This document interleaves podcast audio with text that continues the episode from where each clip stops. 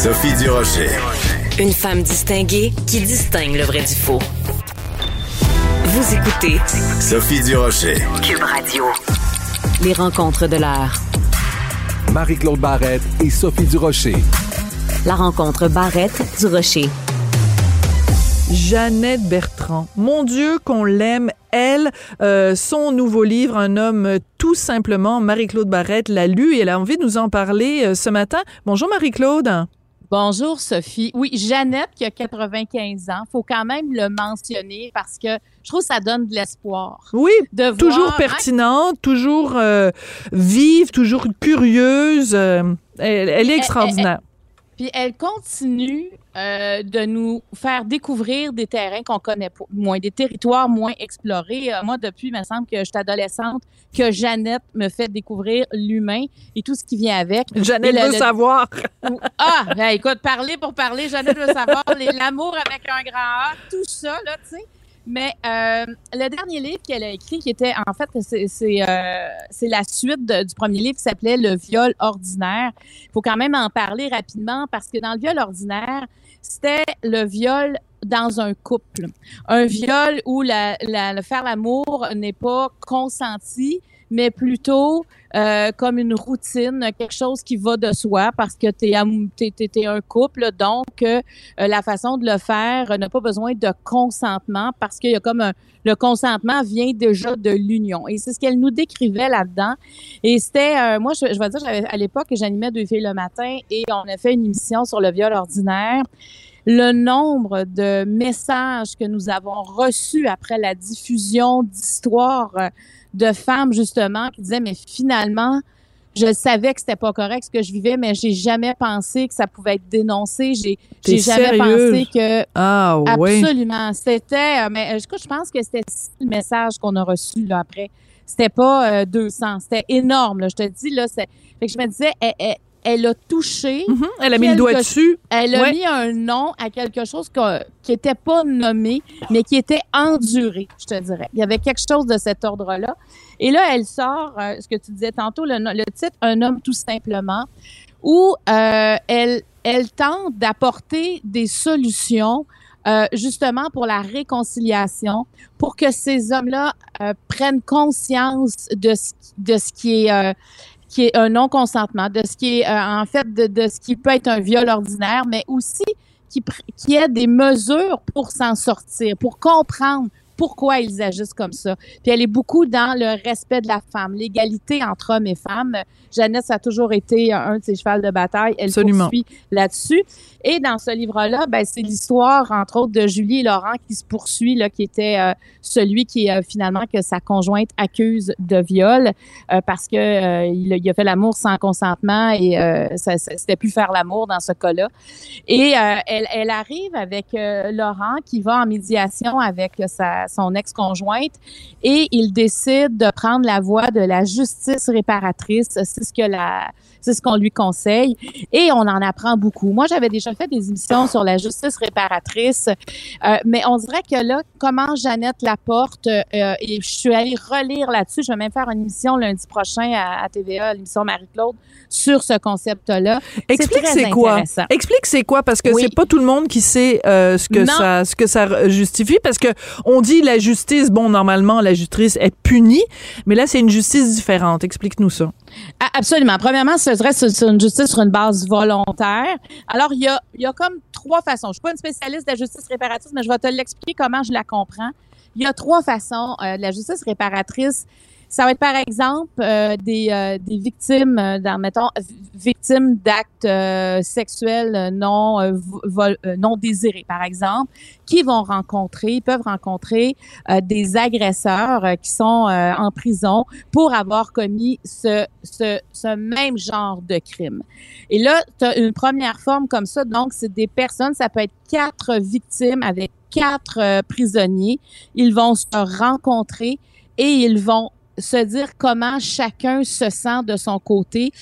Et ce que ça fait, c'est quand la victime parle à l'agresseur, euh, même si c'est pas son agresseur, euh, elle, euh, c'est comme si elle remet la responsabilité de ce qu'elle ressent assume le crime du même genre. Oui, c'est ce qu'on, quand on dit la fameuse expression, il faut que la honte change de camp, ben c'est un peu ça. Puis c'est aussi le côté euh, thérapeutique de la chose, là, de, de, de se décharger de ce poids-là de leurs épaules. Ben, c'est éliminer la peur, euh, la, tu sais, de, de, de- d'éliminer la colère et on va beaucoup parler de, de tendre vers une guérison aussi spirituelle, faire la paix avec ça.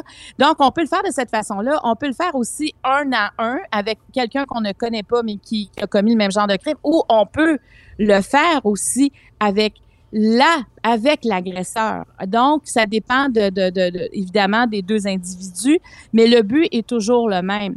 C'est que l'agresseur aussi comprenne ce qu'il a fait à l'autre. Et ça doit se faire évidemment dans le calme, dans le respect. Et, ça, écoute, il y a, il y a de nombreux témoignages et, et les témoignages sont éloquents face à cette façon de faire-là parce qu'il y a un échange. Moi, au début, quand on m'a parlé de ça il y a plusieurs années, on dirait que j'avais de la difficulté à comprendre si tu connais pas l'agresseur, c'est pas lui, comment tu arrives à faire la paix? Ben oui, on Mais se pose tous force la- de- cette question-là en disant ben là si c'est pas lui qui l'a fait, qu'est-ce que ça te donne de donner rencontrer quelqu'un qui a commis un crime sur quelqu'un d'autre, c'est pas ça que tu veux, tu veux rencontrer la personne mais dans le mot réparatrice, il y a une, une question de réparation donc ça répare peut-être quelque chose quand même chez les victimes. Absolument, absolument. Et, force, de, force est de constater ça parce que quand on lit les témoignages, et moi j'ai rencontré des gens à la justice réparatrice et ils sont arrivés à redonner à, l'auteur, même si c'est pas lui qui est devant, à l'auteur le, le, le, le poids de la responsabilité. Puis ils ont, ils n'avaient plus de culpabilité parce que c'est quand même de comprendre dans la tête d'un autre agresseur c'est quoi le mécanisme, qu'est-ce qui se passe, Mm. d'où ça vient? Et ça permet aussi à l'agresseur de dire, OK, mais c'est ça les répercussions.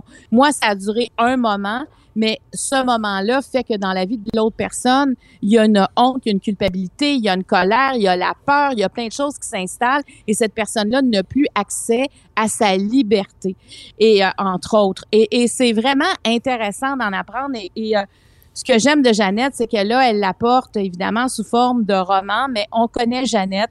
Elle est allée chercher des spécialistes Oui. dans chacun Elle de s'est ces documentée, elle s'est vraiment là, elle prépare ses livres euh, avec euh, tout un travail de recherche là, elle est vraiment euh, incroyable pour Et ça on, là. On parle beaucoup des groupes d'hommes. Parce que tu sais on parle beaucoup présentement euh, des féminicides de, de- qu'il y en a de plus en plus que le- le- que les hommes vivent mal leurs émotions. Euh, on parle pas assez des hommes. Faut faire des choses pour les hommes. Les hommes doivent cheminer à travers tout ça et c'est ça le but du livre c'est le cheminement des hommes et tu sais, elle travaille entre autres avec Homme Québec euh, qui a été fondé euh, par Guy Corneau. Elle travaille aussi avec euh, un, homme qui s'appelle Jean-Marc Bouchard qui lui ça fait 14 ans qu'il est dans des groupes d'hommes. Il a eu recours à ça parce qu'il a été victime. Et maintenant, il, en, il, il- il participe à ces groupes-là et il l'a guidé. Donc, ce que j'aime de ça, c'est de comprendre que comment elle décrit quand le personnage Laurent arrive dans son groupe d'hommes, comment ça fonctionne. Parce que ce qu'il dit, entre autres, euh, celui qui a conseillé Jeannette, c'est que ça prend beaucoup de courage pour les hommes d'aller dans un groupe. Il dit, nous, on nous apprend, les hommes, à être compétitifs, à être bons, à, à sa place, Et à se Et taire. Et à se taire, Marie-Claude. à garder ses émotions Voilà. en dedans. Alors, t'imagines, tu vas dans un groupe d'hommes, puis là, tu te dis devant tous les autres, j'ai posé tel geste, j'ai fait ceci, voici comment je me sens. Les gars ne sont pas, euh, en tout cas, une certaine génération de gars n'a pas été élevé comme ça. Et c'est pour ça aussi qu'on aime Jeannette, parce que Jeannette, son féminisme a toujours été inclusif. C'est-à-dire, ça n'a jamais été un féminisme contre les hommes. Au contraire, ça a toujours été une main tendue aux hommes en disant, on n'y arrivera pas sans vous. Et ce que je comprends de, de, de ce livre-là, que moi, j'ai pas lu, que toi, t'as lu, c'est que c'est encore une fois ça, de, de, de dire, ça donne rien de dire aux gars, oh, vous êtes tout croche, puis il faut changer. Ben non, il faut leur parler, puis les amener de notre bord. Mais moi, je pense que c'est pour ça que j'ai toujours adhéré à, à ce que Jeannette dit, parce qu'elle est inclusive. Mm. Elle n'est pas en train de polariser les uns contre les autres, mais comment on arrive à être les uns avec les autres. Puis il y a des défis de taille et ça, c'en est un défi de taille. Et c'est ça, quand les hommes arrivent dans ces groupes-là, ils sont tous égaux. Et, et c'est ça qui est intéressant parce que ce que, ce que les hommes qui, ont par- qui participent à des groupes disent, c'est la première fois que je me sentais comme ça, que j'avais pas à prouver rien, que si j'avais de la peine, j'avais le droit d'être vulnérable. J'avais le droit, même si j'ai commis des gestes ou, on m'a commis des gestes, j'avais le droit de le dire sans être jugé parce que c'est ça qui arrive. En même quand qu'on soit victime ou qu'on soit les deux ont de la culpabilité, puis on va se dire mais pourquoi la victime? Ben oui, c'est- toujours ça. La victime va dire moi je parlais pas, je me sentais responsable. Alors il y a beaucoup de choses gardées en dedans, puis on revient toujours à la fameuse gestion des émotions. Euh, tu sais, il y, a- quelques années, Karine Iguartua, qui était à- à ce moment-là présidente de l'ordre des psychiatres du Québec, disait on devrait offrir des, des cours aux primaires déjà aux enfants pour reconnaître les émotions principales, dont la colère. Puis Parce les nommer. on- Puis les les nommer. nommer les émotions, exactement, que les parents parlent avec les enfants des émotions, mais qu'on l'apprenne aussi en groupe pour que les enfants puissent échanger ensemble, nommer les choses. Et ce qu'on se rend compte, c'est que pour les hommes, c'est encore plus difficile de d'exprimer leurs émotions. Je pense que c'est plus facile, évidemment, que les générations d'avant, mais il reste que ces ont été élevés aussi des fois par des hommes qui ont plus de difficultés à gérer, à, nommer, pas à gérer, mais à nommer les émotions et surtout à les faire voir, à les faire sentir, à les exprimer. Donc, ces groupes-là vont beaucoup délier de choses, autant pour un groupe ou pour l'autre, autant pour les agresseurs que, que les victimes. Et c'est vraiment intéressant. Je te dis, moi, je, je fais cette émission-là, je l'enregistre demain et euh, on dirait que là, j'ai vraiment compris le sens de la justice réparatrice Génial. parce que ça se fait, ça se fait aussi accompagner. Tu sais, il n'y a pas juste ces rencontres-là. Il y a, un- il y a des gens qui sont là pour te soutenir. Alors, en tout cas, c'est un livre, euh, moi, que je conseille. C'est un livre, euh, euh, en fait, c'est c'est de la pédagogie. Je te dirais, c'est une histoire, mais on apprend beaucoup à travers tout ça. Donc, euh, une recommandation pour euh, no- nos, nos livres du week-end. Si vous savez pas euh, quoi Oui. lire en fin de semaine, euh, allez lire euh, le livre de Jeannette, Un homme, tout simplement. Marie-Claude, euh, il y a euh, pas très longtemps, en fait, euh, il y, a, il y a quelques années, euh, attends, je regarde, l'année dernière, tu avais fait la série documentaire Où es-tu, qui avait été euh, diffusée Oui. à moi et compagnie. Donc, euh, les dossiers de gens qui euh, disparaissent, des gens disparus, ça te touche beaucoup. Euh, tu voulais réagir au rapport du coroner sur euh, Martin euh, Carpentier, là, qui a, qui, a, tué ses deux petites filles et qui s'est donné la mort après? Oui, ouais, qui est arrivé en, juillet 2020. C'est Maître Sophie Régnière là, qui vient de qui, a rédigé le rapport, qui a fait l'enquête et qui en a fait part. et, hier, la mère, Amélie Lemieux, la mère de et Romy, a réagi fortement euh, aux recommandations euh, que Maître Régnière faisait parce que faut se rappeler un peu là, cette histoire-là. Moi, ça, ça m'a troublé comme tout le monde, hein, parce qu'on était en alerte Amber, puis on a suivi ça dès que l'alerte euh, a été lancée. Et ce qu'on comprend là-dedans, c'est que l'alerte a été lancée. Euh, il y a eu un accident de voiture. En fait, euh, le père est allé chercher les enfants, les, deux filles. Il devait les, ra- les ramener à la mère à 21 heures. Finalement, il y a un accident euh, à 21h30 euh, et les fillettes et le père ne sont plus dans la voiture au moment où les secours arrivent. Euh, ils sont ils sont disparus à ce moment-là et l'alerte Amber a été lancée seulement le lendemain à 13h20. Et c'est le blâme euh, Voilà. que fait, entre autres, Maître Régnière. Comment ça se fait qu'il y a eu autant de temps? Parce qu'on sait quand l'alerte est lancée, c'est toute la population qui participe à la recherche. C'est la population qui va donner des indices.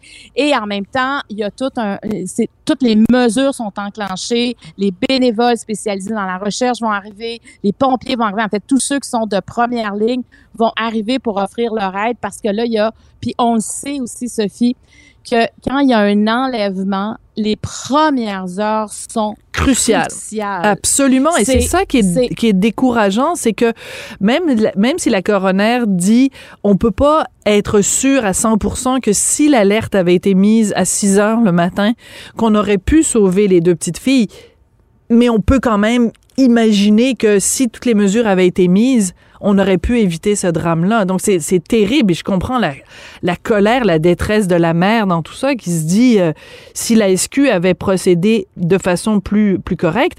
Et quand tu lis en plus que c'est parce qu'il y avait le pro- le- le- l'alerte en mer, le texte qu'ils avaient dirigé était trop long. Il y avait trop de mots par rapport à ce qu'on pouvait Oui, mettre. C'est pour ça qu'il a- ça- Voyons! sorti une heure et demie plus tard dans les médias parce qu'il y avait il, y avait trop de caractère pour le format. Et tu sais l'alerte Amber là, c'est motif raisonnable de croire par exemple que les, que les enfants sont en les circonstances entourant l'enlèvement indiquent que l'enfant risque de subir des lésions corporelles. Et le troisième, c'est le service de police possède suffisamment de renseignements descriptifs pour dire à la population qui tu sais, donner des indices suffisants pour comprendre euh, qui, qui est recherché. Dans ces cas-là, moi, je, je regarde ça parce que j'ai parlé à beaucoup de parents, moi, que les enfants euh, sont disparus. Puis évidemment, il y a tout le temps des déceptions parce qu'ils sont pas retrouvés dans les cas de disparition. Et ça revient souvent à pourquoi on n'a pas fait les recherches avant, Hmm. pourquoi on n'a pas déclenché l'alerte avant? Et dans ce cas-là, Sophie, il y a un accident sur l'autoroute. La voiture est retrouvée à sens contraire. Les, les- les- les trois personnes ne sont plus dans la voiture. Euh, la mère, a, euh, elle, elle, elle, elle dit que bon, euh, elle était, euh, Elle a reçu des messages. divorce. Oui. Oui, mais elle a demandé le divorce. Il a reçu cette journée-là l'avis lui disant que euh, qu'une convocation pour le divorce Mm. cette même journée-là. Les enfants, et, tu sais, ils allaient pas bien. Et ça, on le sait, du moment où l'alerte est lancée, là, les gens se mettent à parler. Et en plus aussi, il y a quelque chose de particulier. Oui, il y a la, les policiers qui, moi, je sais pas qu'est-ce que ça leur prenait de plus pour lancer un appel, Moi un non alerte plus. Amber, là. Tu sais, on n'est pas police, puis on regarde District 31, mais tu sais, je veux dire, euh, j'ai, j'ai- tu fais 2 plus 2 égale 4, là, il y a un accident, la voiture, les, les gens sont plus dans l'auto, donc ça veut dire que c'est pas un accident ordinaire, donc tu peux dire, bon, mais ça a l'air d'un accident qui a été provoqué, tous les, tous les éléments que tu viens nous donner, tu mets ça ensemble dans un petit pot, puis là, t'en arrives à la conclusion que, hey, moi, je suis super inquiète pour la vie des, des, des deux jeunes filles. Ben, oui, moi, je suis allée euh, pendant mes tournages au centre, tu sais, où est-ce que, au centre, euh, si tu veux, où, où- où on va suivre toutes les caméras. Poste de contrôle, mettons, ouais. Poste de contrôle, ouais, exactement. Et euh, c'est quelques personnes qui doivent se parler. Là, c'est pas euh, 22 personnes que tu dois réunir. Et ces personnes-là vont dire bon, est-ce que les trois critères sont remplis du moment où ils répondent oui? L'alerte est lancée et on sait comment. hein, on le reçoit partout là, à la télé, son téléphone, à la radio, tout ça.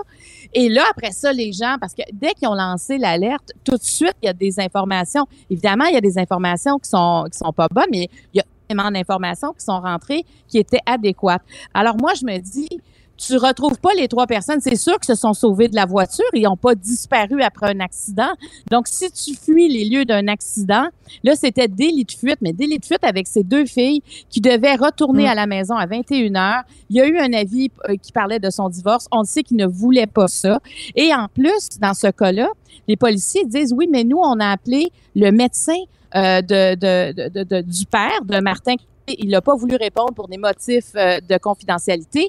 On a appelé dans les urgences à savoir est-ce qu'il y aurait les deux filles seraient là, Nora et Romy. Et pour fin de confidentialité, on n'a pas aussi répondu aux policiers. Et là, je me dis, mais, mais ça, là, je veux dire, si tu réponds pas aux policiers, je comprends le motif de confidentialité, mais si on avait des vies en jeu. Et ce qui est triste dans tout ça, c'est que la mère, ce qu'elle dit, c'est que je vais toujours garder un doute parce que j'ai l'impression qu'on n'a pas fait les choses assez rapidement. Elle dit, elle, dit, elle dit, Martin nous a laissé 18 heures pour réagir puis on l'a pas pris. C'est ce qu'elle, c'est ce qu'elle dit.